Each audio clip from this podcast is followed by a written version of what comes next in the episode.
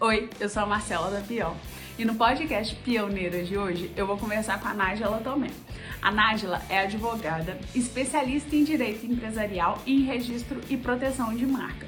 Ela trabalha no seu escritório em Santa Luzia, atualmente Ramos, mas atende o Brasil inteiro de forma online, trabalhando principalmente com ênfase no desenvolvimento dos clientes e na prevenção de problemas. Vem conhecer a Nájila.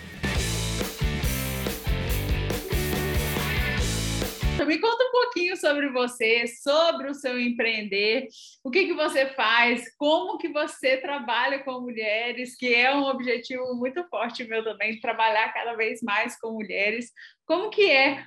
E também os seus objetivos para esse ano, o que, que a gente pode esperar do seu trabalho.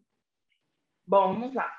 É, eu sou advogada, né? Comecei a atuar, eu sou advogada, na verdade, há sete anos é, e tenho 10 anos de experiência na prática. E aí eu fui namorando algumas áreas do, do direito até eu cair no direito empresarial.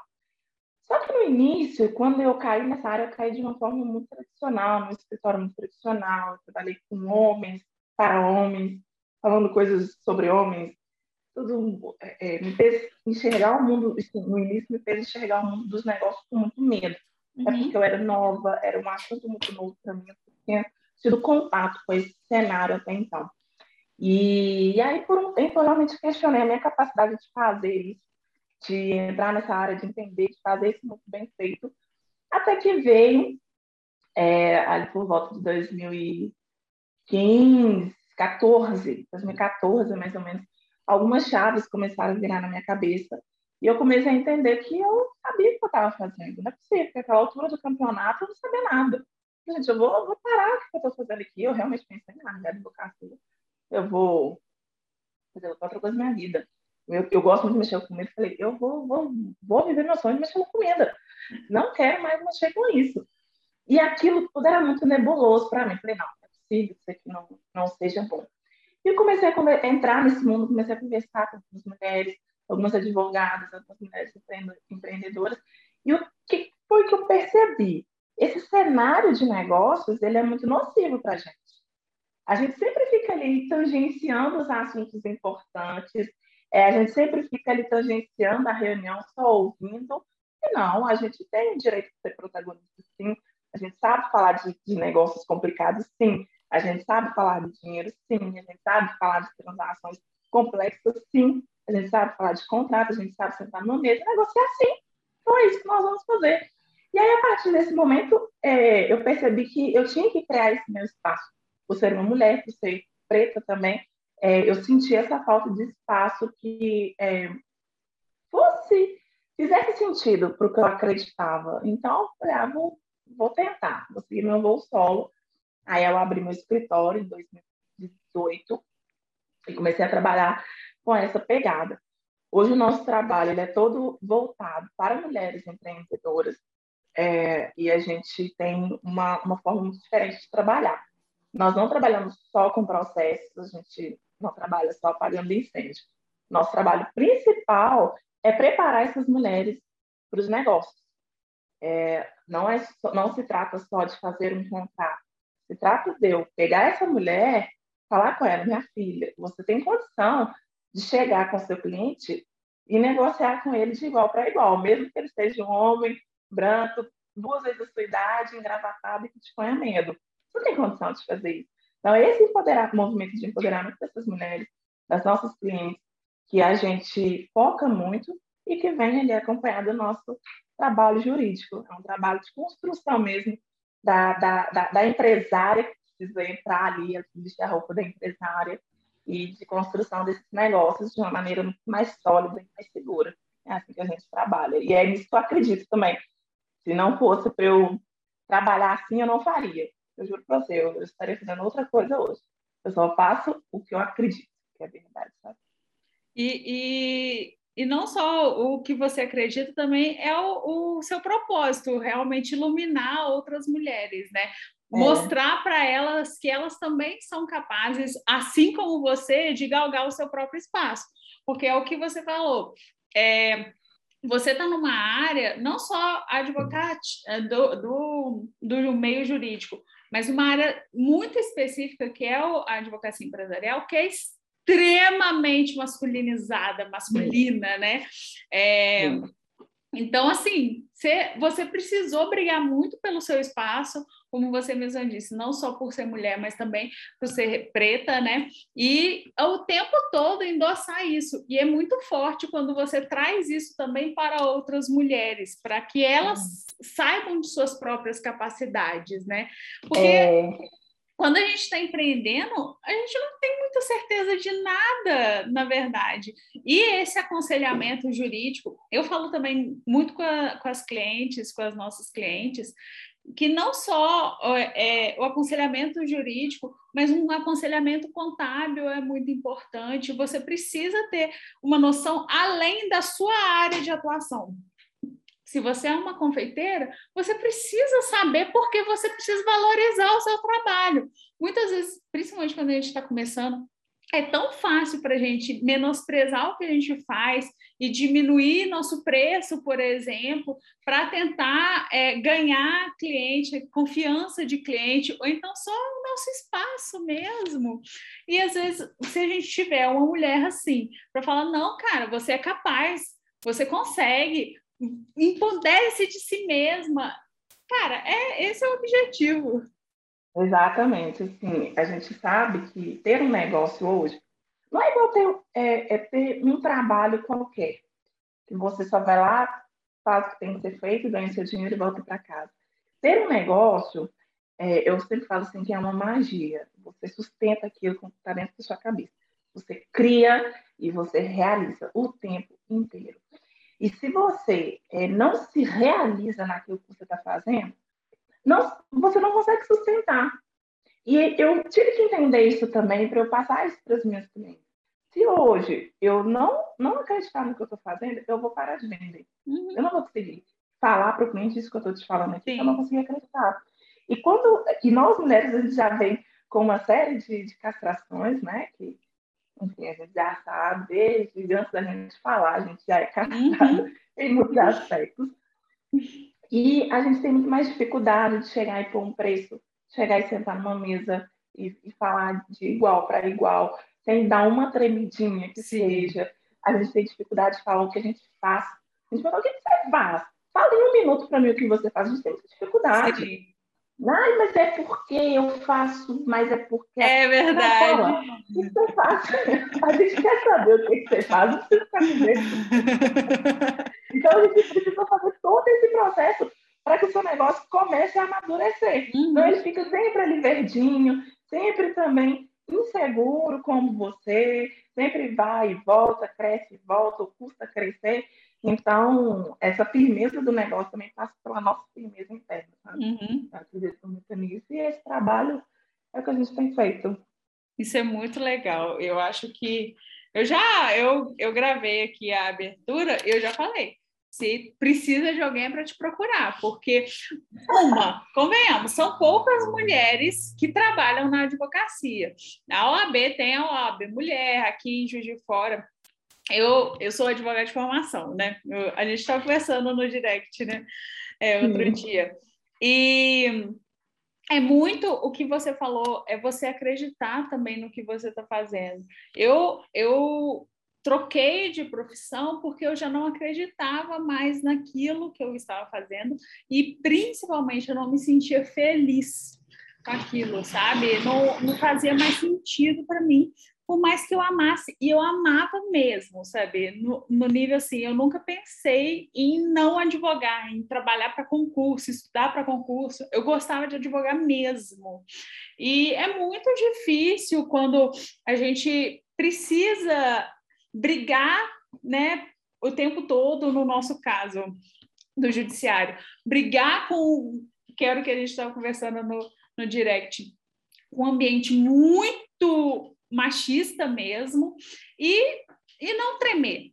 Então, eu acho que realmente é, é, extremamente importante o seu trabalho e eu espero que quem estiver ouvindo a gente realmente te procure, porque, cara, se é, é o, o que eu falei no começo, se a gente se unir mesmo, e eu vejo que o seu propósito é muito grande nesse sentido de unir forças, a gente vai muito mais longe e é esse o objetivo também da Pioneiras. E aí eu Ô, quero... Marcela, ah, uma coisa muito, muito bonita aí, que é essa, se dar a oportunidade de virar a sua carreira também. É, a gente foi funcionada a fazer uma coisa pro resto da vida. Sim. Você estudou aqui, você tem que fazer aquilo para você fazer a sua faculdade. É verdade. É uma pergunta que todo mundo se faz. Mas a partir do momento também que você é, se permite explorar outros talentos que você tem, isso não é derrota para ninguém, isso não é perda, muito pelo contrário. Você tem N maneiras de se realizar, você tem N talentos e você não precisa ficar preso ao seu diploma, não. É, e o empreendedorismo ele passa muito por isso também. Sim. Não é porque você é advogado que você só tem que trabalhar com, com o jurídico, uhum. Com, o judiciário, por exemplo. Sim. Eu, eu, até concordo nesse ponto, né? Sim. Trabalhar com é extremamente desanimador. Sim. Desgastante. É, é, é, assim, muito desafiador todos os dias. É, né? para dizer o mínimo. É, a gente perde um ano de vida para cada processo que a gente tem. Então, pois é. é saindo do, do, do contencioso, a gente trabalha mais com o consultivo mesmo. Então, se você é, trabalhou a vida inteira com contabilidade, poxa, que possa tentar uma outra coisa também. A gente não precisa escolher um ou outro caminho, não. A gente pode, pode, fazer as duas coisas, ou as três coisas, ou fazer um pouquinho aqui, depois a gente testa outra coisa. Não tem problema nenhum. É um caminho de, de autoconhecimento, de realização, de reencontro com você mesmo. A gente perde muita habilidade depois que a gente cresce. A gente para para lembrar de como, quando a gente era criança, por exemplo. Lembra como que você era? Mas sempre tinha alguém para falar, menina, para de falar, você uhum. fala demais. Sim. Menina, fala baixo, você fala alto demais. O tempo todo a gente era cortado, né? É, menina, fica quieta, você, você, você espuleta demais. Sim. Ai, para de andar com os meninos, tem que andar com os Sim. meninos. Ai, para de andar Gente! Senta de perna fechada. É, ano, a gente cresce besta. Sim. Mas eu cresce moldada. E resgatar tudo isso muito é um processo difícil. muito libertador. É, é um processo muito difícil e muito libertador. Depois que você é. sai assim, desse túnel, você sai da caverna e fala, gente, mas que é isso aqui que eu nunca vi? Quem que é essa? isso existe. É um, é, um, é um movimento assim, muito bom. E o empreendedorismo ele acompanha isso. À medida que você vai se libertando dessas coisas, seu negócio também vai junto com você. Sim. Mas eu acho importante falar, e aí fazendo um paralelo mesmo com o que você falou com a gente da infância. Quando a gente é criança, a gente é destemido a gente não costuma ter medo das coisas, porque é tudo novo. E vão colocando medos na gente, e é normal e é necessário em alguns pontos. Só que eu vejo muitos desses medos, principalmente também ao empreender. Quando você vai trocar uma profissão, é o que você falou, você está ali atuando não sabe-se lá quantos anos, você fez uma faculdade, tem todo esse peso, né? É, o, o, todo o peso da faculdade. Se você fez uma faculdade particular, ainda tem o peso do pagamento do, daquilo que você fez. E aí, se não for é, trabalhando né, por conta e migrar para outro meio de empreender, se você estiver no seletista ou num concurso, abrir mão para outra outra área que, entre aspas, não é tão é, estável, como se ser seletista e concursado fosse estável, né? Mas é, mas é muito difícil a gente é, abrir mão, entender os nossos momentos, é o que você falou, é muito exercício de autoconhecimento. E toma o tempo que precisar. Eu, eu parei de atuar mesmo, mesmo assim, de não assinar petição nenhuma, no ano da pandemia, no começo de 2020, acho que antes até do recesso, 2019 ainda, eu não ia mais, aí veio a pandemia, aí piorou tudo, é, várias suspensões de prazos, várias questões. A comarca que eu mais tinha processo não tinha digitalização, a gente estava conversando sobre isso. Então, começou a ficar muito difícil e um sentimento que eu já tinha começou a aflorar. E eu vi muita gente nesse processo também na pandemia, de começar a questionar aquilo, se aquilo que fazia antes fazia uhum. sentido de novo, né, por um, por um período pandêmico, um período pós-pandêmico. No episódio é, anterior a esse, inclusive, que eu conversei com a Isa, ela ela estava fazendo um doutorado na área dela, quatro anos já, e ela na pandemia fechou tudo e tudo mais, ela começou a tirar fotos dos alimentos, ela começou a postar aquilo, ela começou a crescer essa forma de trabalho, começou a gostar e e teve que tomar a decisão, finalmente, se ia continuar o doutorado, concluir o doutorado ou não. Imagina, igual no caso dela, no final das contas, ela divulgou essa semana que ela, no final das contas, abriu mão do doutorado. Mas olha só, a trilha que você fez. Ah, mas eu vou jogar fora tudo o que eu fiz. Cara, quem falou que você joga fora? Todo conhecimento adquirido é seu para sempre, ninguém te tira.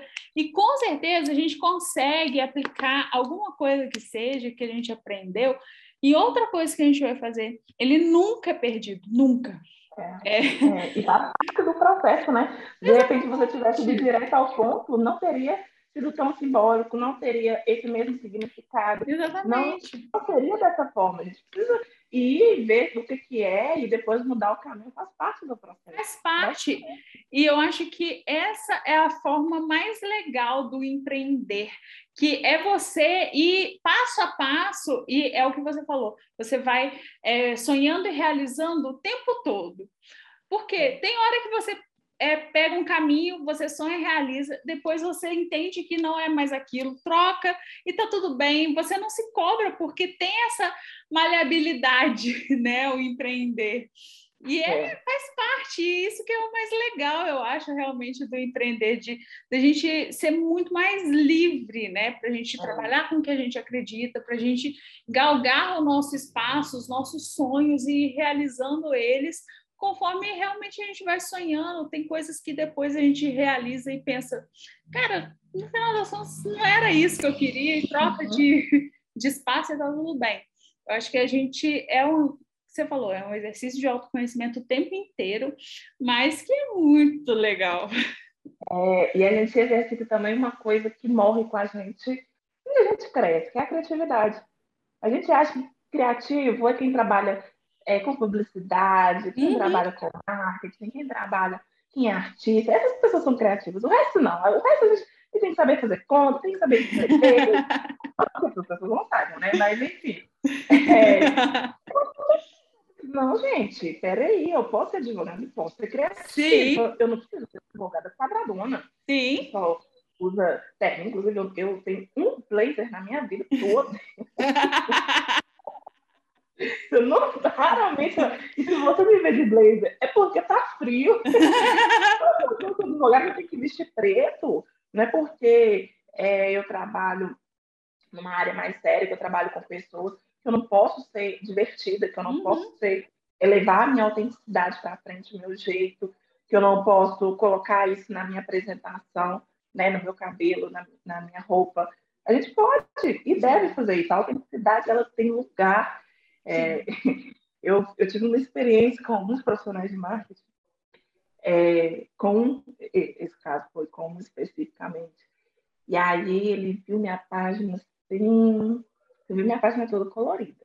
Eu tentei ser quadrada, não consegui, quase desisti da advocacia, fazer um pouquinho, E aí ele olhou minha página assim e falou, olha, é, essa página não passa credibilidade nem compromisso com o resultado. A pressão quase caiu, né? Jesus. Aí, aí deixei ele falar, falei, o que ah. será que deve passar a credibilidade? Vamos aguardar, né? Aí ah. falando tal, mostrou um outro perfil.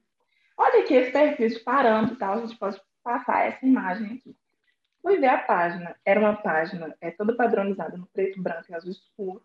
Tinha uns homens brancos de terno, com certeza não eram as pessoas da página. Você vê que eram aquelas páginas, aquelas imagens de banco. De, de banco. Uhum. É, é um conteúdo completamente frio. Assim, na, na, minha página profissional, falo muito sobre mim, falo muito sobre as nossas dores, uhum. falo so, muito sobre a gente, não falo só sobre registro de marca. Uhum. E eu vi que o conteúdo dele era um conteúdo frio, registro da marca 12 vezes sem juros. Fui ver o site, entrei na página, um monte de propaganda é, absurda, assim, que é, extrapola as nossas permissões éticas, uhum. né, enquanto Sim. Nossa, eu já vi tanto, menina, que só Jesus. Não, é, é, mentira, é coisa abusiva. Eu falei, não, não é isso que eu quero fazer. Meu negócio não é um grande comércio, não é assim que funciona. Falei com ele, obrigada, tá bom, eu vou analisar essa proposta e te retorno. Até hoje, ele está esperando o retorno. o que será que essa pessoa está esperando? O que será que ela está esperando de mim? O que será que ela está esperando é, desse nicho? E que mensagem que ela quer passar?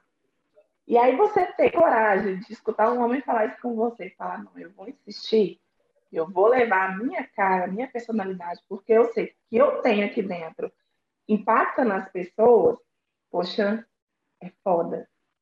É difícil. Dá uma volta danada, dá um medinho, você fala, nossa, será que é isso mesmo? Mas eu vou. Mas será que é? Mas eu vou. eu vou seguir essa linha, porque é, sai, sai da intuição mesmo, sabe? É algo muito visceral. Então. É isso que as pessoas fazem, é isso que o mercado pede para a gente. Mas existe um Para se encaixotar, né?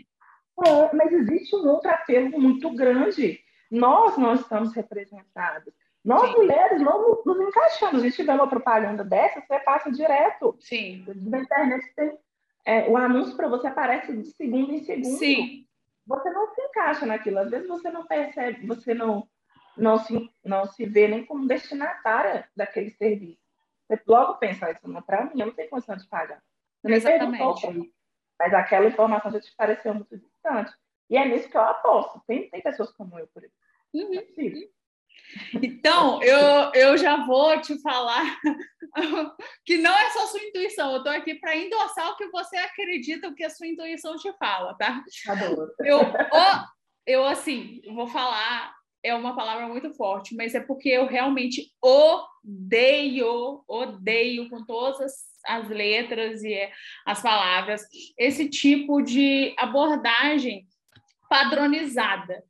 É uma coisa que eu falo com todas as meninas, seja cliente, seja gente que chega e vê o nosso conteúdo, é que você tem que levar a sua essência. Você tem que levar a sua linguagem, você tem que levar as coisas que você acredita, você tem que levar a sua imagem mesmo. Você não pode fingir que é uma pessoa que você não é.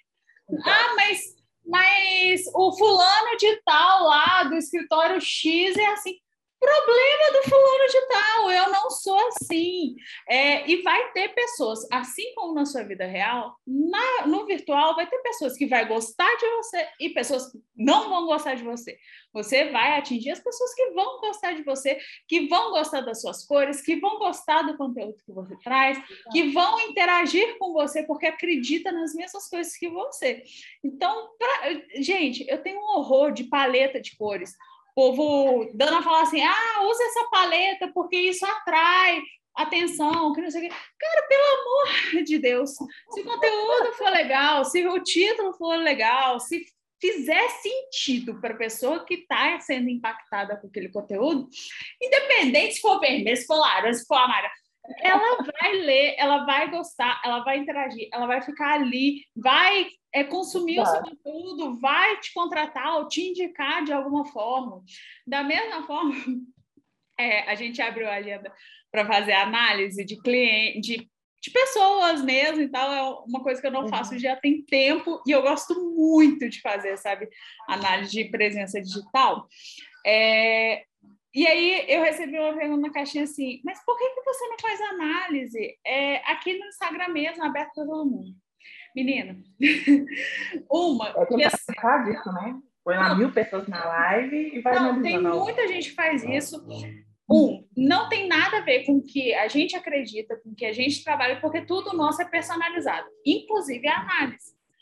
É, para mim, para você, faz diferença eu falar assim, Nádia, coloca sua logo aqui no seu, na sua foto da bio, coloca sua bio com essa, essa, essa característica, coloca isso, isso assim no destaque. Não faz sentido. Se não tiver de acordo com o que você quer, não faz sentido. Então, a análise, a gente faz uma análise mesmo do, do que você faz. Na, aí, depois da análise em mãos, na reunião, a gente conversa para eu saber os seus objetivos. Eu preciso saber se aquilo que eu analisei faz sentido para você. Porque uhum. se não, para que, que eu vou te falar aquilo? Aí eu mudo na, na reunião mesmo, eu mudo toda a estratégia. Em vez de falar, olha, Nájila, em vez de. Por que, que você não coloca a logo ali? Coloca uma foto sua. Esses conteúdos que você faz estão muito legal. Olha o engajamento. Procura mais esse, esse conteúdo, já que você tem essa abordagem mais humanizada, porque teve uma coisa legal. E se o seu objetivo é crescer a sua página aqui, é chegar a mais pessoas, não sei. Aí é de, realmente de acordo com o objetivo de cada cliente. Faz mais sentido eu chegar para o cliente e ter, dar ideias que realmente vão fazer diferença para ele. Exatamente. Fora Não que... acaba cansando todo mundo de novo, né? Todo mundo tem que fazer aquele Exatamente. que tá que Por isso, sim. Agora, pelo amor de Deus. Outro ponto, por isso que eu odeio o curso de marketing, odeio, porque eles tentam encaixotar a gente em tudo quanto é forma. E eu falo porque eu já comprei vários. Como todo profissional que você compra cursos e faz cursos de pessoas da sua área, eu também. E, gente, a quantidade de curso de marketing, que tenta encaixotar a gente o tempo inteiro e não agrega em nada para o negócio. Odeio calendário de conteúdo, é, todos, é, layout de Canva, essas coisas. Gente, pelo amor de Deus, sabe? Não tem nada a ver com o que eu acredito. E outro ponto, por que eu não faço análise aberta?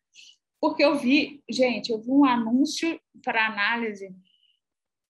Eu fui tão impactada assim a pessoa fez um anúncio dela metendo pau em página, falando assim: você colocou confeitar com K, que não sei o quê. Eu falei, gente, como que você anuncia um negócio desse? Que coisa agressiva para a pessoa que está vendo, sabe? Beleza. amanhã. Pode, né? Foi isso que eu pensei, gente, ela vai desistir daquilo, gente, e achar que ela precisa se adaptar àquilo ali. Faz é. sentido eu virar para você, Nájila, faz três posts todos os dias, faz um Reels todos os dias, faz vídeo no YouTube, faz é, post no blog. Se na sua rotina não encaixa, não faz sentido.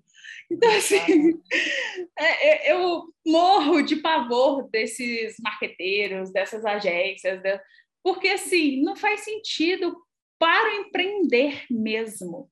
O empreendedor, a maior é. parte dos empreendedores não tem uma puta equipe. Pelo menos não o pessoal é. que eu trabalho atualmente. A gente já trabalhou com, com empresas grandes que você vai falar realmente com o responsável de marketing dentro da empresa. Beleza. Uhum. Só que isso é um em um milhão. Uhum. Não, não tem o empreender mesmo, as pessoas que eu tenho gostado mais de trabalhar, geralmente é eu presa. A pessoa uhum. faz tudo.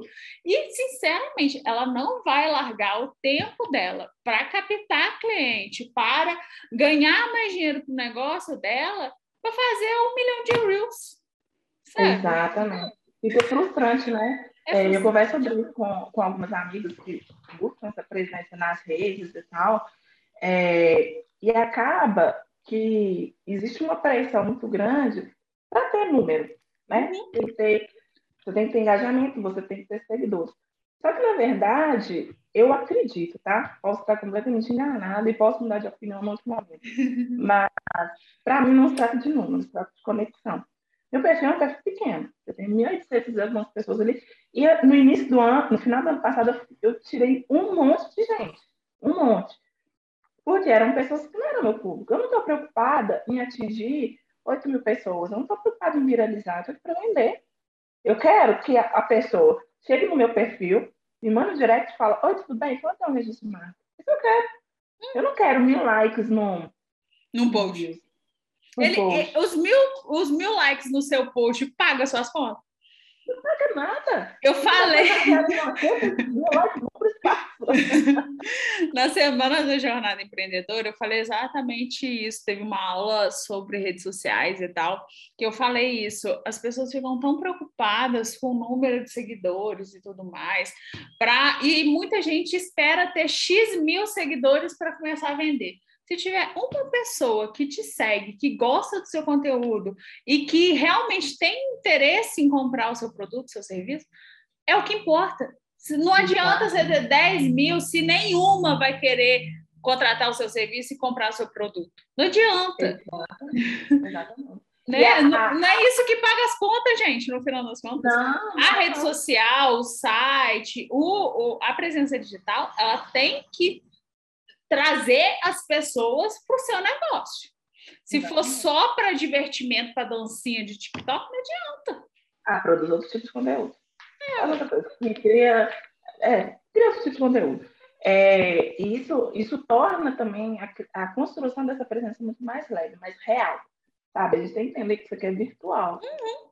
Mais que te gere resultados materiais, você quer uma tela. Sim. Atrás do seu celular, atrás do seu computador. Sim. Daqui a pouco essa rede vai mudar, é normal. Uhum. É, daqui a pouco essa rede cai, cresce em outras. Sim. E tem TikTok aí crescendo, daqui a pouco teremos, teremos metaverso. E não dá para você ficar tentando correr atrás do próprio rabo para marcar o máximo para a gente oportunidade. Você precisa de qualidade e, e, intenção em tudo que você faz. Para que você está postando essa foto? Assim, para que você está postando esse story? Tem que ter estratégia. É, tem que ter estratégia. E a estratégia não pode ser só engajar. Sim. Isso, aí, isso é ideia de adolescente. Sim. Porque eu quero um like. Você está tá com dificuldade, está sendo essa terapia, tá. Exatamente. e uma coisa. Uma coisa que eu falo muito, porque é, essa quantidade de dica de coach de marketing, de sei lá, eu nem sei como nomear esse tipo de gente. É, acaba afetando tanto o psicológico do empreendedor, sabe? Porque você tem que dar conta de tudo, você tem que dar conta do seu empreender todo, você tem que dar conta da sua casa, você tem que dar conta do seu filho, da sua família, você tem que ter um tempo de qualidade, você tem que dormir oito horas por dia, você tem que fazer atividade, você tem que fazer tantas coisas e ainda encaixar, você, né? e ainda encaixar não sei quantos milhões de conteúdos diários você fala, como? Como? Não tem como. E aí você começa a se frustrar, e, e eu acho que uhum. aí é uma tendência que a gente tem visto muito grande. Uma quantidade de pessoas ansiosas, porque eu, eu uhum. tento falar o máximo com as pessoas com que eu trabalho. O tempo que você passa rolando o feed, você tem que encarar como trabalho. Você tem que encarar que se você está vendo o seu concorrente, se você está vendo inspiração de conteúdo, se você está procurando, isso é trabalho. Ah, mas eu estou no celular, porque as pessoas não entendem isso. Muita uhum. gente acha, ah, mas eu estou na rede social. Cara, se você não está ali, se você está com a sua mente do seu trabalho ali, você está trabalhando. Porque é uma quantidade. A gente falou, inclusive, eu conversei com a psicóloga Joyce, que ela falou sobre isso, sobre síndrome de burnout, que muita gente passa, às vezes não consegue desligar da, das redes sociais, vendo uma série, vendo um filme, se conectar com aquilo é. que está fazendo, o lazer que está ali para refrescar e relaxar a cabeça. É. Isso é tão importante também para empreender, sabe? E é, é uma coisa que eu tenho tentado trazer para as pessoas: tudo é conteúdo. Inclusive, é, inclusive, para você criar conteúdo, você precisa estar com a cabeça mais leve, mais livre Exatamente. de pressão. Porque se você ficar na pressão, nunca é sobre quantidade, qualidade. De que, que adianta é. você postar todos os dias, um milhão de vezes no dia, se nada ali tem estratégia, tem planejamento, se vai gerar pessoas buscando o seu serviço ou produto, se tem um conteúdo de qualidade ali, faz sentido, cara. Exatamente. Essa é. relação tem que ser saudável. Tem. Senão você também não consegue sustentar o que está por trás daquilo. Exatamente. Que estar na rede social se comparando. Tá vendo porque a foto da fulana teve 150 likes e a sua teve 20. Uhum. Teve 10, 12, sua mãe, seu pai os amigos, e às vezes nem os amigos. Você mandou é, é, inbox para todo mundo pedindo para compartilhar, ninguém compartilhou. Exatamente. De angústia, de comparação, de frustração. Cara, não vale a pena. Sim. Vai para presença em outro lugar. Sim. Vai para outra plataforma que seja mais Sim. interessante para você. Porque senão você começa a criar esse padrão, você vai colocando essa energia também no seu negócio, Sim. tudo que vo você vai perdendo sua autoconfiança, é, você vai ficando com medo de fazer seu, seu marketing presencial Sim. também. E, sim, não fica bom. A gente já está num período complicado, a gente já está ansioso, está todo mundo meio, meio surtado, né? Tá todo mundo... Ninguém está bem. Não. Poxa, então a gente pode selecionar é, o, o, tipo de conteúdo que a gente consome. É, eu, eu, aprendi a fazer isso também. Hoje eu consumo conteúdo que seja estratégico para mim. Eu não fico conteúdo, consumindo conteúdo de lifestyle que eu nunca vou chegar. Sim. Não é não, não faz sentido para mim. Sim. Não vou alimentando meu feed com a barriga trincada da blogueira que vai para as Maldivas todo ano. Sim. Por favor. Não é, esse, não é esse o conteúdo que eu vou produzir. Sim. Se fosse faria sentido. Sim. Beleza, eu estou ali me inspirando e tal. Mas não é. Não é isso que eu levo para minha vida, não, é, não, não faz sentido para mim. Então, é aquele negócio que a gente estava falando, né? É intenção, é propósito. Para que, que você está fazendo isso aqui? Para que você está duas horas falando no feed do, do TikTok, do, do Instagram? É, aquilo te retorna o quê? Ou só para passar o tempo, poxa. Tem tantas outras ah, coisas melhores para passar tempo, né? E é, questão de priorização. Para nós mesmos. Sim. Questão de prioridades, eu acho que a gente perdeu muito essa noção de prioridades mesmo. É para gente, para o nosso dia. É, é uma coisa que eu falo muito com. Eu falei, inclusive, na, na aula da semana. É porque. Quem te disse que você precisa estar no Instagram, por exemplo? Se não for interessante para o seu negócio, se o seu público não estiver ali, você vai ter um Instagram só por ter, só porque está todo mundo tendo, você vai produzir conteúdo, vai gastar seu tempo ali para não atingir ninguém. Exatamente. Eu acho que a gente tem que realmente ter um, até no empreender mesmo, um planejamento. Eu, eu, eu bato muito nessa tecla. Você tem que ter um planejamento estratégico do seu negócio. Você não pode fazer e utilizar as redes sociais. Ah, mas as redes sociais são gratuitas. Se eu não fizer anúncio, é, realmente é gratuito. Você pode ter é, uma caramba de, de rede social em todas, perfil em todas. Você vai produzir conteúdo em todas. Aí você vai ter só por ter. Ah, não, gente, vamos, vamos focar, vamos realmente pensar nas prioridades. E uma das prioridades que eu entendo é registrar a marca. Convenhamos, né? É, eu sou suspeita para falar, né?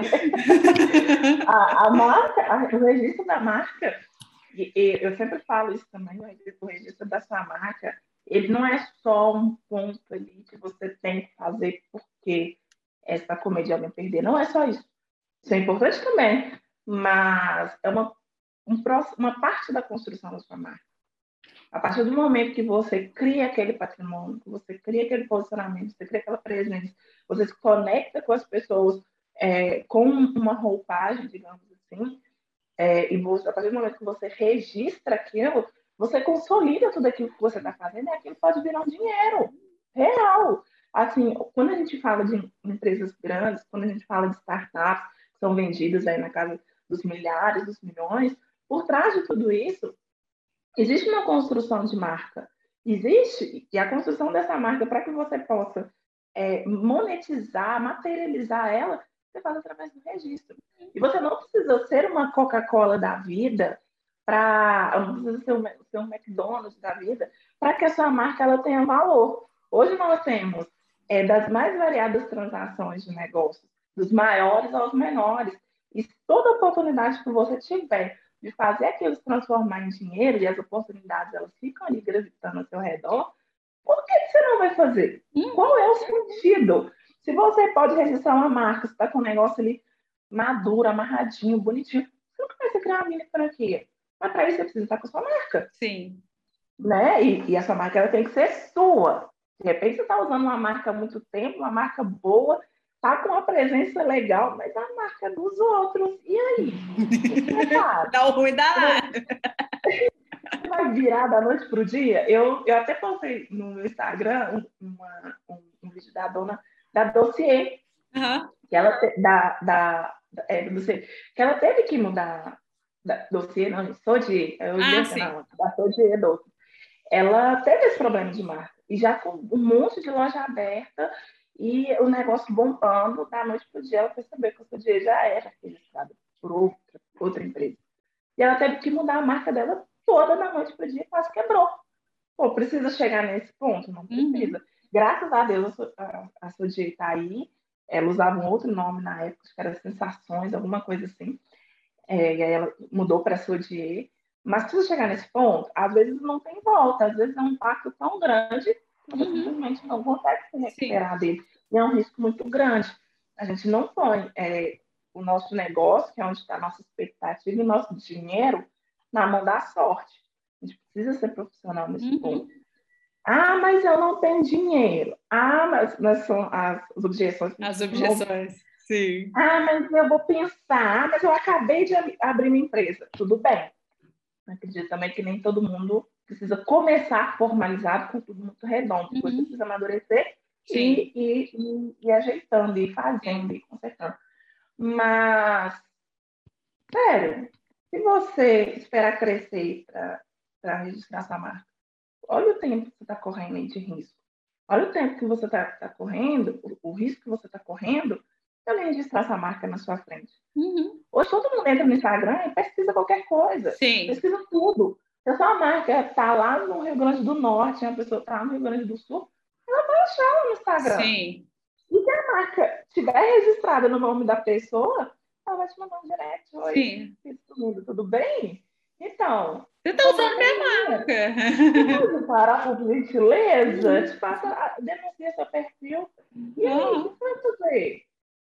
Aí, assim, toda vez que eu pego um cliente nessa situação, que acabou de receber um sumido ali, uma notificação, um direct, é um, estresse, é um pico de estresse que ninguém precisa ter. Eu sempre falo, meu trabalho é tirar a dose de adrenalina. Uhum. Não precisa trabalhar na adrenalina o tempo todo, não. Vamos concentrar a adrenalina no que precisa. O que não precisa, a gente pode segurar pronto. É, é um pico de estresse muito grande porque muitas das vezes você precisa mudar tudo em cinco dias, três dias, em dois dias.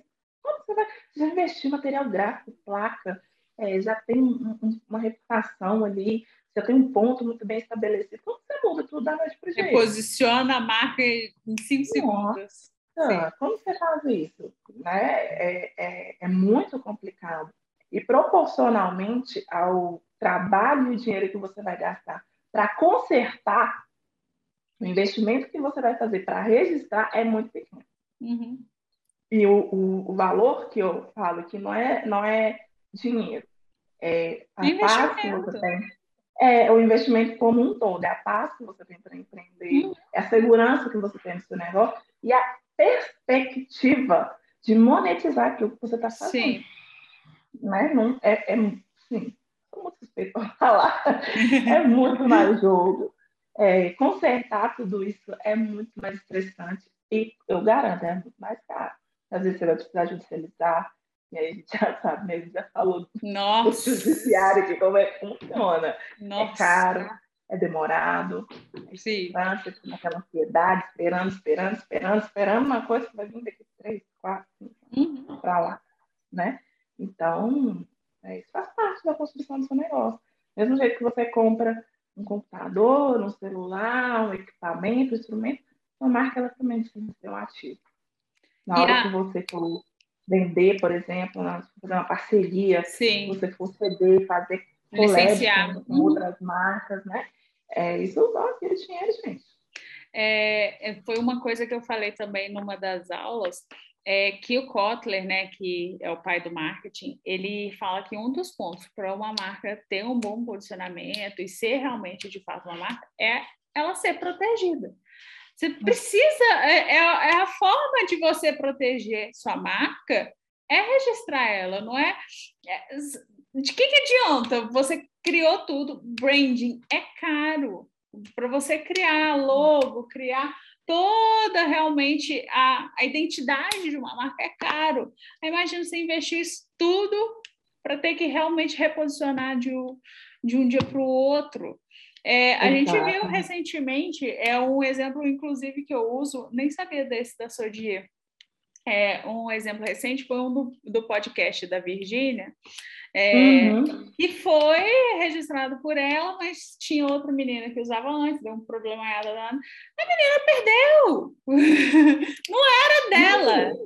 Outra pessoa registrou na frente dela. Aí você perdeu todo o seu tempo, seu esforço. É, é dedicação, realmente é tempo que você disponibilizou ali, muitas vezes é investimento de dinheiro mesmo. Uhum. Então, aí eu vou aproveitar e te perguntar, como que é o processo para registrar uma marca? Eu, eu também sou, eu geralmente indico assim para as pessoas, para principalmente quando eu vejo que a, a pessoa está um pouco com medo de empreender, que comece, avalie realmente se é uma marca, se você vai utilizar uma marca, eu achei muito interessante um post que você trouxe, porque que Big Brothers né, é, registram seus nomes. Eu achei muito legal.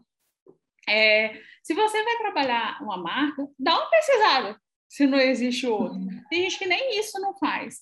E é, e é tão tão mais seguro quando você faz realmente uma pesquisa, uma pesquisa do mercado.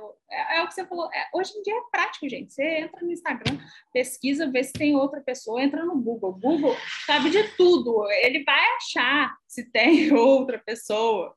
É, me fala, como que é o processo de registrar a marca e, principalmente, como que uma pessoa pode pesquisar se já existe, se não existe, se ela pode usar enquanto ela não registra. Uhum. Vamos lá. É, quando você decide criar uma marca, você tem que ter uma estratégia. E essa estratégia você vai balizar de acordo com os recursos que você tem. A gente sabe que a maioria das pessoas empreende por necessidade. Nem todo mundo chega ali com 10 mil na carteira para abrir o um negócio e fazer tudo uhum. maravilhoso. A gente vai fazendo, vai monetizando e vai fazendo e vai acontecendo e, e vai. Sim. É a realidade da maioria das pessoas. Mas se você é, não tem todas as condições para fazer, tem que ser feito naquele momento, você precisa se organizar para fazer em algum momento. Isso tem que estar na sua agenda ali de metas, tem que seja no ano que vem ou daqui a alguns meses. Eu tenho clientes mesmo que fecharam comigo agora, mas me procuraram no ano passado, há um ano atrás. E a pessoa vai ali, pensa e vai se organizando e depois ela vem e fecha. Uhum. É, então, a primeira coisa, criar uma marca, não, não, não, não tem como registrar agora, entra lá no site do INPI, busca.inpi.gov.br, pesquisa se essa marca já está registrada por outra pessoa, para começar. Se já estiver, pensa outro nome na hora. Não tem como fazer nada nem parecido. Tirar um T, tirar um A, puxar o S, não tem como. Vai dar colidência e vai dar problema. Pensa outro nome. Esse é outro nome? Pesquisou, tá liberado, tá ok? É, é, eu sempre falo, monitore enquanto você não registra. Pelo menos todo mês, entra ali no NPI, para ver se alguém já registrou uma marca idêntica ou parecida, para que você não acabe perdendo de novo. Porque se aquela pessoa passou na sua frente, registrou na sua frente, mesmo depois da criação da sua marca, o trabalho que você vai ter para tentar correr atrás disso vai ser maior. Então, monitora. De repente, você já usa a marca há algum tempo, há mais de seis meses, por exemplo, e você consegue ainda pedir a prioridade para registrar e correr. Uhum. Mas às vezes não, às vezes você não quer, não gostou tanto assim da marca, não vale a pena esse investimento, já pense em outra oportunidade, para que você, em outra opção, aliás, para que você não caia nesse lugar de usar uma marca de outra pessoa. Uhum. Custa caro sabe? As pessoas se acham na internet, contra qualquer pessoa na internet. Sim. Então, isso, é, isso pode trazer uma consequência financeira para o seu negócio e às vezes você nem chegou ainda naquele ponto que você quer chegar e já está tendo um problema dele. É, eu, eu tenho clientes nessa situação, clientes com negócios já mais maduros, clientes com negócios que abriram há dois meses e chegam com o mesmo tipo de problema. Alguns a gente consegue resolver pedindo a prioridade, outros não. Outros é só judicializando. Então, essa é a dica que eu dou. Criou a marca, olha se está registrada, se ainda não vai registrar, vai monitorando ela ali para ver se está ok. O dia que chegar é, a situação que você vai, é, a situação adequada para você conseguir registrar, não pensa duas vezes, registra. Você não vai perder absolutamente nada registrando sua marca, tá E aí, e como... Ah, como funciona o processo. Como... Né? É. E aí, chegou no, no, grande momento, vamos registrar a marca. Hoje o processo ele funciona todo online, é mais desburocratizado. A gente passa tudo direto no site do INPI. E ele funciona. Primeiro, a gente faz uma pesquisa de anterioridade, faz uma busca mais profunda, e a gente avalia também se aquela marca ela é registrada perante a lei. É, não só se já existe aquela marca, mas também existem critérios na lei que vão autorizar ou não um registro de marca. Eu já tive uma, eu tive uma cliente que me procurou para pesquisar, é, ela trabalhava na área de marketing digital também, e queria registrar a marca marketing digital. E não. Ela, não, mas eu já pesquisei, está liberado. Não tem ninguém registrou essa marca. Então, deixa eu te contar. Ninguém registrou porque ela não é registrável. registrar a marca marketing digital. Imagina! Imagina se a gente pudesse registrar um nicho de mercado, meu Deus! É, né? né? Eu ia ganhar dinheiro só com registro de marca, com, com royalties. Tá, tá todo mundo meio lascado. Então, esses dois pontos. Então, tudo ok, não tem nenhuma alteração na marca para fazer, a gente inicia o processo, a gente faz o pagamento da taxa inicial, e até agora é de 142 reais. É, a gente faz o protocolo do pedido, e depois de uns 20 dias mais ou menos, ele começa a ser, ele vai ser publicado. E aí, essa publicação é importante para dar publicidade mesmo na situação e quem tiver interesse na sua marca possa se manifestar. Se de repente você registra lá pioneiras e tem alguém que tem uma marca parecida, não sei o que é parecida, essa pessoa pode se manifestar no seu processo falar, opa, eu já uso ela primeiro, uhum. ou opa, eu já registrei uma marca parecida, e aí isso vai impactar no resultado do seu processo. Tudo isso a gente também orienta o cliente antes. Existe algum risco, é, a gente já deixa o cliente preparado para que ele tenha o máximo de previsibilidade. Esse prazo de alguém se manifestar, ele é só de 60 dias. Então, eu vou voltar, vou fazer um gancho com o que eu falei lá uhum. atrás. Por que, que você precisa monitorar? Porque se você perde esse prazo de 60 dias para se opor no processo de alguém, fala, opa, já, eu não registrei, não, mas eu já uso essa marca aqui, tá bom? Ah, usa ela um ano, inclusive, tal, antes de juntar as provas. Se você perde esse prazo de 60 dias, você vai poder fazer esse lá no final do processo. Depois que o processo for definido, tem um processo de anulação. Uhum. E se perder esse, esse outro prazo de novo, aí é só judicial.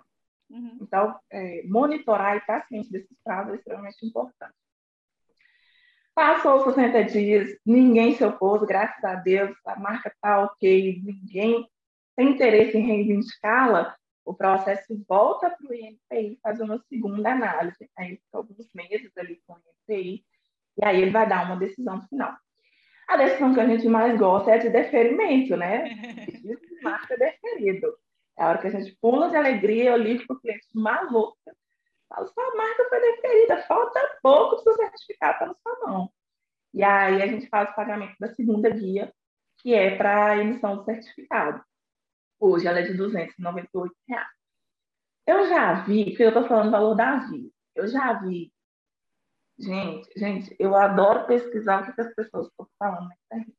E aí eu já vi gente falando assim. Eu fiz uma registro de marca e eu paguei 136 reais. Eu falei, meu amor, que, que valor é esse que você pagou? Me fala aí que eu tô querendo. Você Conta pra mim que eu tô curiosa. Fala muita coisa.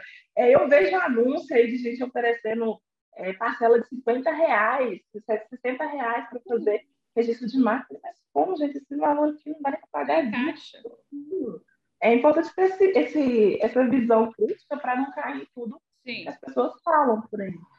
É, então, a gente faz, faz esse pagamento dessa guia e depois de alguns meses também, é, alguns meses, alguns dias, 20, 30, até uns 40 dias mais ou menos, o INPI libera o certificado, a gente remoldura, manda o cliente, a gente faz uma festa e o cliente vai lá na parede. Aquilo é o novo patrimônio do cliente. Então, isso é muito importante, é uma aquisição nova. Então, você pode começar a pensar novas estratégias, um novo cenário aparece para você. A marca está registrada, você pode elevar o seu negócio para um outro nível. Uhum. Você pode franquear, você pode licenciar, você pode fazer parceria, você pode criar produtos incríveis com algo ali que tem um valor agregado para uhum. você. E esse processo todo, ele dura cerca de um ano, um ano e dois meses, mais ou menos. Esse tempo ele tem diminuído bastante. Realmente um processo de empresa, já vi processo de sete anos, cinco, seis anos. É, até pouco tempo atrás, estava em torno de dois anos. Hoje, né, abril de 2022, está em torno de um ano, um ano e dois meses. Mas a tendência é que esse tempo diminua. E aí, depois disso, é só alegria, né?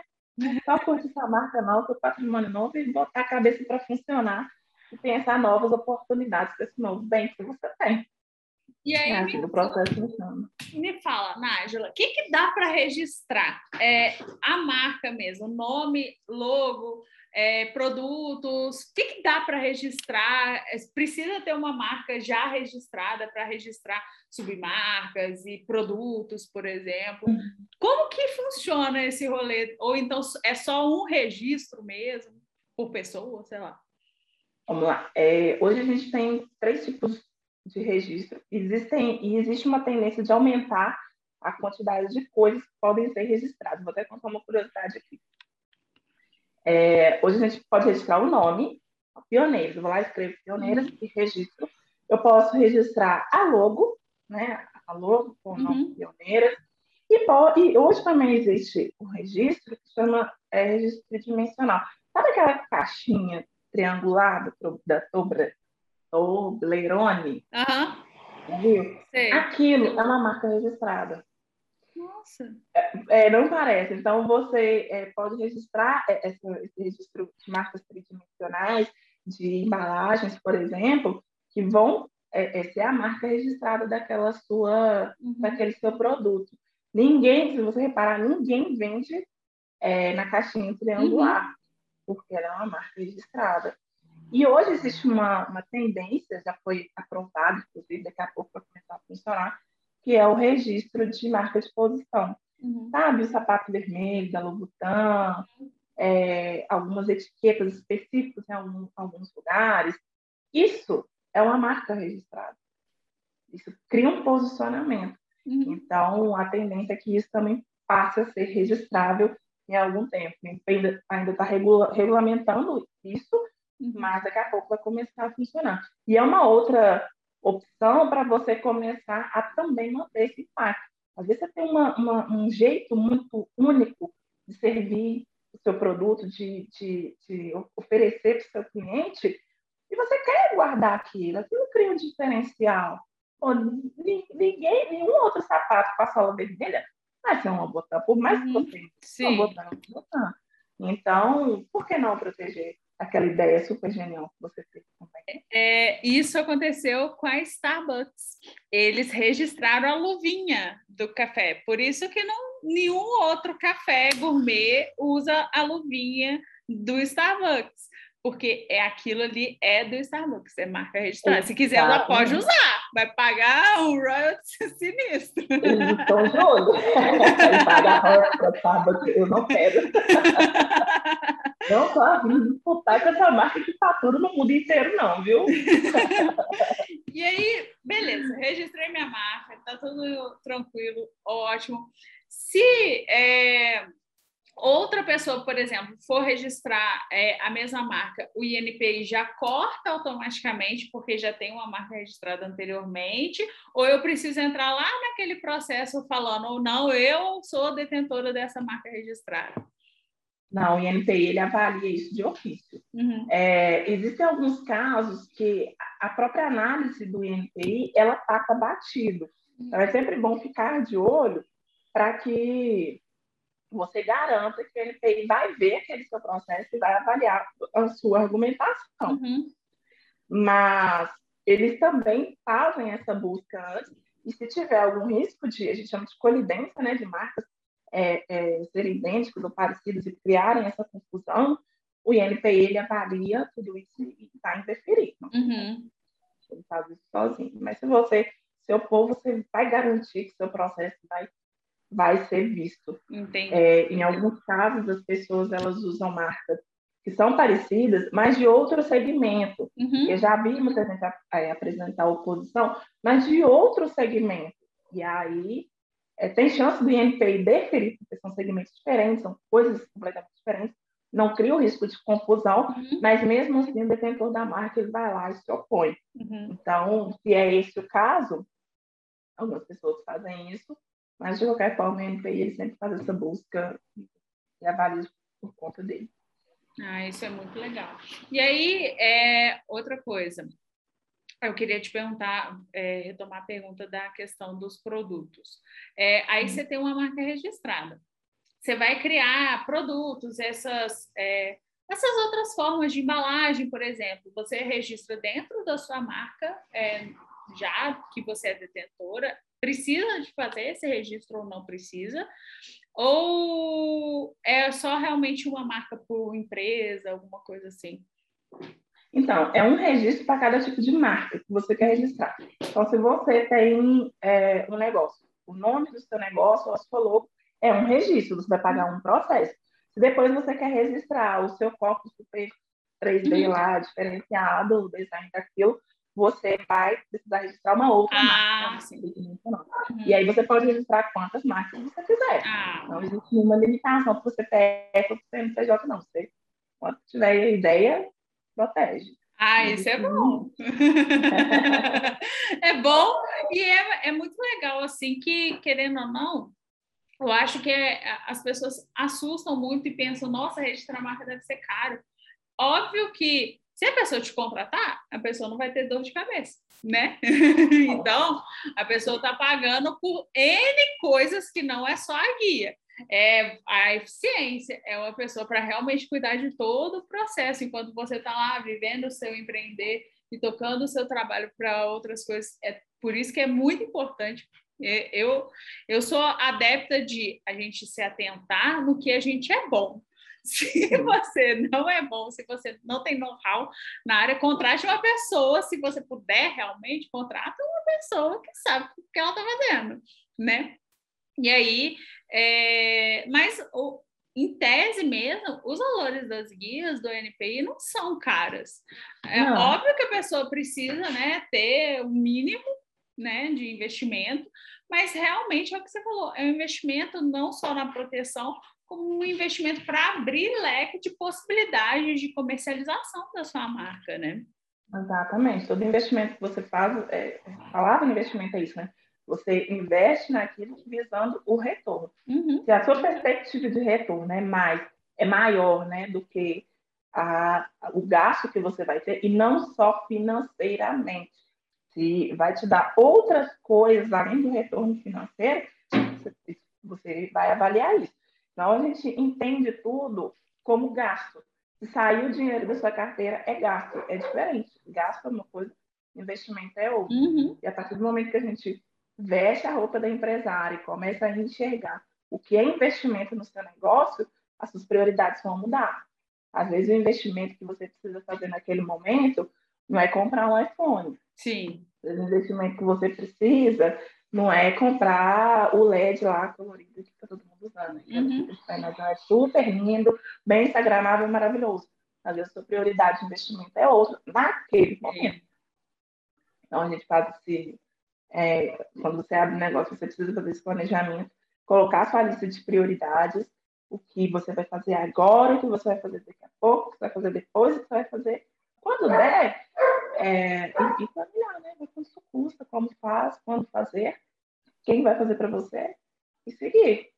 Eu, eu, eu bato muito na tecla do pessoal, porque eu, eu acho que se você tem um planejamento, e por isso que eu bato muito na tecla, faz um plano de negócios, faz um plano de marketing, porque faz diferença você saber custos das coisas, se o seu negócio faz sentido, é, e realmente você sabe o custo. Cara, vai, pede um orçamento.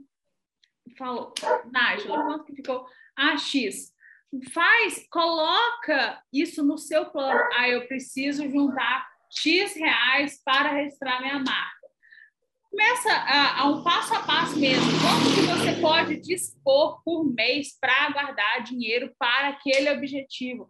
A gente tem que ser mais uhum. prático, mas mais planejado. Eu vejo muito do empreender de deixa a vida me levar. Eu não, não é. gosto é. disso, eu gosto de ter realmente um planejamento. Inclusive, a forma que eu penso aqui para pagar as coisas de investimento é quantos contratos eu preciso fechar para eu comprar isso. Porque aí eu sei a porcentagem que eu vou ganhar naquele contrato, porque é muito importante. Não é todo o dinheiro que você capta, que a sua empresa capta, que deve ser seu né? Exatamente. Ela precisa ter o dinheiro dela. É um investimento, ela tem o valor dela. Você tem um salário, né? Mas aí é importante a gente é, colocar no papel mesmo os custos que a gente precisa ter de tudo. É, eu falo muito com relação a registro, é, com relação a site. Site é um investimento muito maior do que um registro de marca, porque é um uhum. investimento anual né, para atualizar, para realmente organizar o site. É um investimento caro anual, mas faz toda a diferença, como você mesma falou mais cedo, as redes sociais têm o ápice, têm o declínio, é, faz, faz sentido você realmente investir naquilo que é mais durável. Durável no, na, na, no meio da internet e um site, né? É, exatamente. Então, é um investimento que você precisa também colocar são todos os investimentos que você precisa colocar. Outro ponto que aí eu acho que você também pode falar sobre, que eu falo, é sobre utilização de direito de uso de imagem. Gente, não é porque está na internet, é o que você falou, não é porque está na internet que é a Deus dará, que não tem dono tudo tem dono. Se tá na internet é verdade, né? Se tá, né? Se você utilizar uma imagem, seja foto, seja vídeo, de banco de pesquisa comum, é possível que você sofra um processo e você tem que pagar uma multa, alguma coisa assim. Da mesma forma que utilizar a marca de outras pessoas. Você, se você continuar seguindo, você vai precisar pagar uma multa, você vai precisar pagar royalties, você vai precisar pagar. Então, é até isso você tem que contar com a sorte, né? Você tem que colocar no seu planejamento. Ah, não, eu não vou registrar minha marca agora porque eu não tenho esse dinheiro. Mas o custo de eu continuar usando, se tiver um registro, é X. Quanto que é uma multa? Quanto que eu preciso ter para pagar, se for o caso? porque isso, é, essas coisas realmente, realmente pode quebrar uma empresa. É, porque se você não está esperando, se você não está esperando, você não tem o dinheiro para fazer aquilo, não só as modificações de reestruturação de marca, igual a gente falou, como para pagar muitas vezes a multa da utilização, você quebra uma empresa, principalmente quando você é eu presa, né? Exatamente. É, o, quando você constrói seu negócio num terreno muito frágil, é, principalmente né, um negócio que a gente constrói embaixo de muito suor, lágrima e gritaria, que é a realidade da maioria de nós, é, isso compromete muito. O que está em jogo é muito caro. Não é algo que, se você perder, não vai fazer diferença. Uhum. É seu projeto de vida que está ali, é seu sonho que está ali. Então, a gente precisa fazer é, da maneira mais segura possível, ainda que esse plano de segurança, digamos assim, você faça ao longo do tempo e dentro das suas possibilidades. Mas a gente não pode simplesmente deixar de fazer porque eu não posso fazer tudo agora do jeito que seria ideal. Né? Fácil. Faz devagar, mais fácil. E nos nossos planos de estruturação e de reestruturação, a gente trabalha com negócios que estão começando, com negócios maduros, e com negócios que estão em crise, que estão quebrando, que já quebraram, quando a gente faz esses planos de reestruturação, a gente faz um plano longo. Uhum. A gente pega um negócio aí que tem 20 anos de mercado que quebrou na pandemia. Uhum. Muitos, muitos. É, e o que está em jogo ali é a sobrevivência da pessoa ali. O ganho é bom. Então, é um, um, planejamento feito a longo prazo, é, dentro do que, é, dentro das possibilidades, e dentro das metas que a gente pode atingir dentro daquele contexto e com calma, com paciência e com estratégia, senão vira é, barco à deriva. Agora, sobre o uso de, de, de imagens, né? Eu, eu fico assim, fazem. E entendo também que é por falta de conhecimento. Então, vamos aproveitar esse espaço aqui. Quem escutar, compartilhe com quem ainda não sabe. É, não, é to, não é toda, não. Todas as imagens, elas são protegidas. Não precisa estar escrito nela que é protegido por direito autoral. Existe direito autoral e existe direito de imagem. Você tem a imagem do fulano ali no, no seu feed, no Google, no site do Beltrano que você copiou, aquele fulano é alguém. Você perguntou para ele se ele quer estar vinculado a você? Você perguntou para ele se ele quer aparecer na sua página? Isso é protegido. E existem também na internet bancos de imagens liberados, como o Pexels, o uhum. Pixabay, por exemplo. Essa imagem você pode pegar e ficar tranquilo de utilizar. Mas não sai pegando toda e qualquer imagem. Sim. Quer pesquisar no Google, ah, eu jogo a mulher de negócio do primeiro imagem que eu acho que eu copio lá no fundo. Ah, pelo amor de Deus, não fica bem no, no pé você faz isso tranquilo. Até no né? Canva, hoje, hoje é. o Canva popularizou horrores. Até no Canva é. as imagens ali são gratuitas, não só as imagens, Exato. como os áudios também, que o povo está usando horrores aí. Os áudios também são protegidos. E não, é o que você falou, não é porque aquele fotógrafo específico cedeu os direitos da foto dele para um site X, ah, mas é um site de notícias. Não, ele cedeu para aquele site, não foi para você. e um erro que eu vejo assim, que me mata muito. Gente, não pega foto de banco com logo com, com, com, é muito, muita arte que eu já vi com, com aquela logo do banco, porque o banco, muitas vezes os bancos de imagem, eles têm a parte gratuita e tem a parte para assinantes, né? Que é, as imagens ali continuam sendo gratuitas, mas só são disponibilizadas para os assinantes do banco. E aí eles uhum. colocam a marca d'água. É. Não usa a marca d'água, pelo amor de Deus. Por favor, né? Por favor. Por favor. Porque o, o, a... povo utiliza mesmo. É, e aí, é, quem sofre muito com isso também são os profissionais que trabalham com as imagens, é, os designers, os fotógrafos, que às vezes põem seu trabalho ali para divulgar e acabam tendo esse trabalho praticamente pirateado.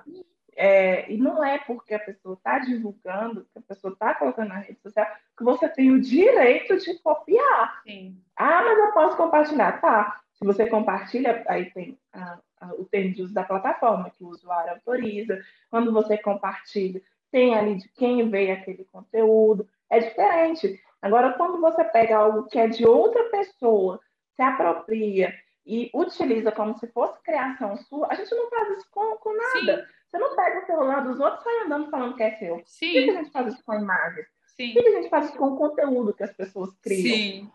Não faz sentido com as artes que as pessoas criam. Só que, ao mesmo tempo, a gente vive um, um momento que a sociedade foi muito além da lei e do judiciário, como sempre. E, e, tudo acontece muito rápido na internet. A imagem chega e viraliza, e às vezes você não consegue rastrear em tempo. É, a polícia ela é lenta nesse sentido, Sim. o judiciário é lento nesse sentido. A gente até consegue, mas a Inês, eu falo, a Inês já é morta, já teve prejuízo, já teve compartilhamento, já teve apropriação indébita da sua criação. Uhum. E, e aí, às vezes, não há mais o que fazer. Não consegue recuperar tudo para ontem. É, então, existe hoje uma tentativa de tornar as próprias plataformas cada vez mais responsáveis por fazer esse controle. Não é só jogar a plataforma, colocar é, quase meio mundo dentro da plataforma e vocês que lutem. Sim. Ela tem uma responsabilidade ali também. É, então, as plataformas elas estão criando esses canais para que você consiga resolver esse tipo de situação dentro dela mesma, administrativamente. Sem você precise levar para o judiciário, você precisa levar é, uma investigação para a polícia, por exemplo, Então, algumas coisas você a gente tem conseguido resolver direto com o Facebook, por exemplo, mas muitas demandas a gente ainda precisa judicializar, uhum. principalmente para exibir dados. Né? Dados são, uhum. são, são protegidos, né? São protegidos, então é muita coisa que precisa judicializar para conseguir ter acesso. E aí é, é complicado porque no, mesmo instante que você tem essa proteção, além de dessa proteção, mas ela não te garante a forma de fazer uso dessa proteção. Ah, tá, beleza. A pessoa não pode pegar a minha imagem e sair compartilhando uhum. sem a minha autorização ou se apropriar dela. Mas ela fez, e aí? Ah, aí a gente tem que denunciar o post no Facebook, é, ver o que o Facebook vai falar, fazer um boletim de ocorrência. Às vezes é um perfil fake que está que tá utilizando. Sim. Aí eu preciso do judiciário, da polícia, para conseguir identificar quem é o perfil. Aí, né? Uhum. Foi, foi, deixa passou. Sim. Então, existe esse movimento também de tentar tornar essa busca, a operacionalização desse direito mais eficiente. Essa é a palavra. É um momento novo, né? Ninguém é. a gente não, não viveu a internet dessa forma ainda. É, é um movimento mundial que vem da Europa e respinga para nós, né, os outros países. Uhum. Vem do continente europeu, né? A Europa não é um país. ela respinga para o resto do mundo. Mas é, é um movimento ainda mais lento do que a capacidade das pessoas de compartilhar. Né? Uma vamos ver qual vai ser o futuro dessa situação. É por isso que eu indico tanto a gente proteger realmente as coisas que a gente faz. Eu indico aos clientes, se você tem a possibilidade de ter uma logo, coloca logo nas suas artes, nas suas criações de redes sociais, para tentar é. evitar a cópia crua mesmo daquilo que você É, tentar, porque a gente vai, tira a logo e posta do mesmo jeito, como tem gente que faz, tentar, tentar realmente imprimir sua identidade, suas cores ali naquilo que você está criando, para tentar proteger de fato, é tentar proteger o máximo possível de, de todos os lados do seu negócio e o registro é uma delas, não é verdade? E aí, Exatamente. mas realmente é o que você falou, é uma questão de adaptação, adaptação do seu empreender, adaptação da sociedade como um todo. Eu acho que aos é. poucos a gente vai criando realmente novas regras, novas normativas, novas legislações, é, criando realmente novas formas de lidar com isso. É, internet não é terra de todo mundo. Internet, a gente não pode falar tudo que a gente não fala para a pessoa atualmente, a gente não pode se apropriar de coisas de outras pessoas, porque a gente não faz isso na vida real. Não é porque está na internet que deixa de ser as regras da vida real, né? Exatamente. A gente vai mudando essa cultura com o tempo também, né?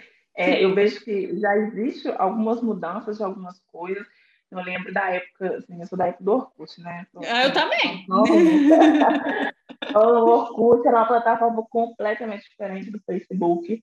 O Facebook é, meio que mudou muito a nossa forma de se conectar. Uhum. As pessoas iam conectar e Sim. deixar depois de era, era, era mais absurdo. Sociável mesmo. Era, era. O, o, Facebook trouxe a mente mais competitivo. Uhum. E aí veio a época do textão, tudo era textão, textão, textão, textão. As pessoas enjoaram muito do textão, Sim. aí veio o Instagram com foto e a própria forma de utilizar as fotos mudaram, aí vem o, o TikTok com os mini tutoriais, né, com os vídeos, e a, a, a, a meta do, do, TikTok, essa é a maior plataforma de tutorial do mundo, a gente vai mudando também a forma de, de falar, e veio o YouTube também trazendo conteúdos, trazendo a possibilidade de trazer conteúdos mais densos, mas a gente ainda não sabe bem como lidar com esse ambiente Sim. todo, com essa informação toda. A gente vai, vai se adequando, vai, vai, mudando, né? é um movimento assim, muito coletivo. Sim. E a gente precisa entender que é, a internet tem regra, o que foi criado tem dono, o que tá, apareceu aqui na tela para mim, o que apareceu no celular para o fulano, não brotou do céu. E aos poucos a gente vai tornando esse ambiente virtual menos nocivo. Sim. Embora a gente sabe qual é a intenção da rede, mas nós, usuários, é que damos a tônica de, de como que essa rede vai funcionar, né? É verdade. É ela quer que a gente esteja dentro dela e que ela funcione. Então a gente vai, vai entendendo também o, o movimento e a gente vai se recolocando aqui. Aos poucos, começando, retomando aquilo que a gente falou lá no começo, aos poucos a gente vai realmente galgando o nosso próprio espaço e dando realmente é. maiores passos para que essas mudanças aconteçam. Aos poucos. Exato. Estamos num Exato. caminho melhor, eu espero. É, né? Estou é. contando com isso. É, eu gosto assim, de ficar observando. É, olha, já estamos por aqui, estou vendo um, pra, estamos indo para lá e vamos ver como é que vai ser a evolução dessa história. Teve a época também, quando começaram os smartphones, se você vai lembrar, todo mundo começou a ficar impressionado com a possibilidade de você tirar uma foto e mandar na hora para todo mundo, né? uhum. né? Aí começaram a surgir aquela chuva de fotos de gente acidentada, de gente morta. Foi. Eu já cansei de receber, assim, fotos de, de, pessoa uhum. ligada a quem eu conheço, pessoas que eu conhecia. Nossa, e quando é artista, eles acham que pode. É, e veio, veio um boom assim, todo mundo mandava foto de gente cabeçada. Meu Deus, Sim. que horror! E as outras pessoas começaram a ficar muito chocadas com Sim. isso, muito impactadas. E isso começou a diminuir. Sim. As pessoas não mandam, não, não, se sentem tão à vontade Sim. assim, para mandar num grupo de amigos uma foto. Né? Eu acho que é bom senso. Na internet, a gente tem que retomar o bom senso que a gente tem na vida real. Porque na internet é as pessoas não costumam ter, mas na vida real tem. Então a gente tem que retomar. Exatamente. Na internet a gente só fala que a gente tem coragem de falar pessoalmente. Exatamente. Vai tomar água e volta. Nájila, para quem quer é, procurar os seus serviços, só entrar em contato através do seu Instagram e do escritório, como que é? Você faz atendimento Bom, online? Sim, hoje a gente atende no Brasil inteiro. Nosso atendimento é todo online, então não temos restrições, inclusive temos, atendemos, temos clientes também fora do Brasil. Quem quiser entrar em contato para saber, para conversar, para tirar alguma dúvida, eu também sempre estou disponível. O meu Instagram é arroba Tomé. E tem também o Instagram do escritório, que é arroba Tomei Ramos. É, é só mandar um direct lá pra gente, que vai ser encaminhado para o nosso WhatsApp. Aí eles vão conversar comigo, com a minha sócia, e aí a gente começa a conversar. E tem uma coisinha, eu vou disponibilizar para quem é público aqui da Pioneira, 20% de desconto, exclusivo para as ouvintes aqui da Pioneira. 20% de desconto no serviço de revista de marca. Gente, eu tô muito chique, essa comunidade tá muito chique. Primeiro cupom de desconto disponibilizado. Desconto, e a gente nem combinou, né? Eu, eu, tinha...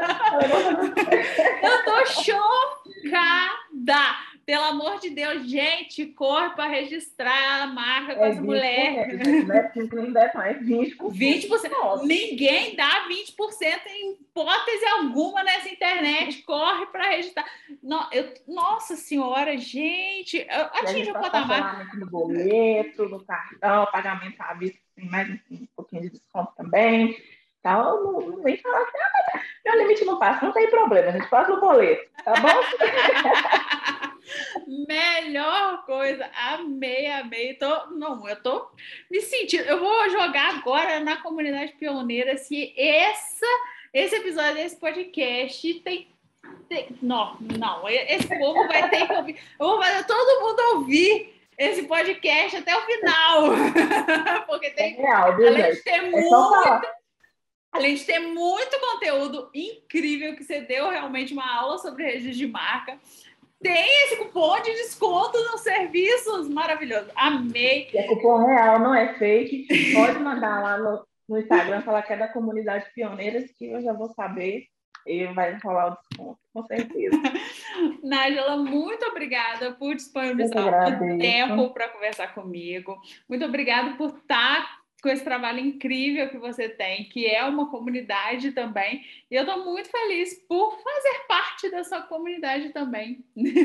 Eu que agradeço, estou muito honrada pelo convite e fico muito feliz cada vez que eu encontro pessoas assim com esse mesmo propósito. Isso só reforça, às vezes, aquela ideia maluca que brota na minha cabeça. Gente, não é possível de onde está saindo.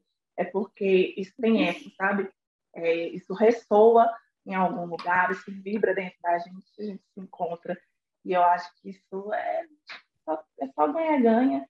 A gente, nós somos responsáveis por criar um novo momento, tá? É verdade. E é um trabalho de formiguinha, cai uma aqui, outra ali, outra ali, outra ali, e a gente vai modificando. Daqui cinco anos a gente vai olhar para 2020, para 2021 e falar, gente, legal, olha tudo que a gente fez. Então, eu só tenho a agradecer a oportunidade de estar aqui, a oportunidade de poder compartilhar esse conhecimento. Se quem tiver qualquer outra dúvida, quem precisar dar um apoio, um ombro amigo, pode chamar, que eu.